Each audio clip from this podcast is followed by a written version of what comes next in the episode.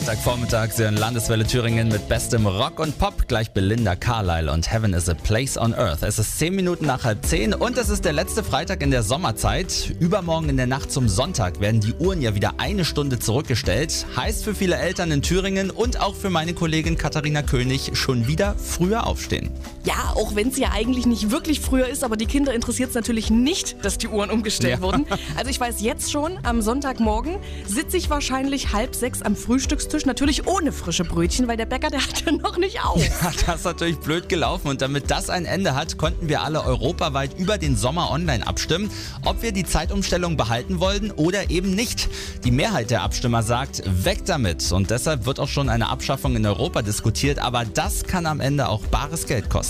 Ja, die ganzen Uhren, die sich bis jetzt automatisch umgestellt haben, die dürfen das ja nicht mehr. Viele davon sind aber genau so programmiert, dass die das halt automatisch tun. Und das betrifft nicht nur so schnöde Uhren, sondern zum Beispiel auch die Heizung.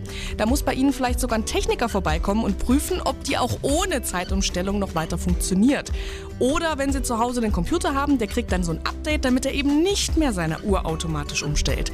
Aber es geht halt auch so eine Nummer größer. In Krankenhäusern zum Beispiel, Fabriken, Behörden, überall, da muss geprüft werden, ob die Systeme ohne Zeitumstellung auch noch laufen.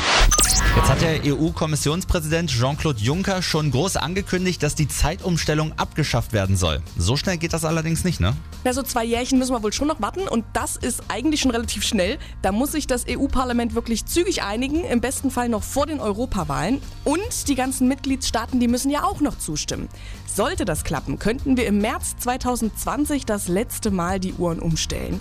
Allerdings muss ja auch noch geklärt werden, auf welche Zeit und ob jedes Land jetzt einzeln entscheiden darf, welche Zeit es genau haben will. Du liebes Lieschen, ist mir alles schon wieder viel zu kompliziert. Also ich bin ehrlich gesagt jetzt schon dafür, dass wir einfach alles so lassen, wie es ist. Und solange noch diskutiert wird, genießen wir am Sonntag erstmal alle gemeinsam die geschenkte Stunde dank der Zeitumstellung. Dankeschön, Katharina. Meine Landeswelle.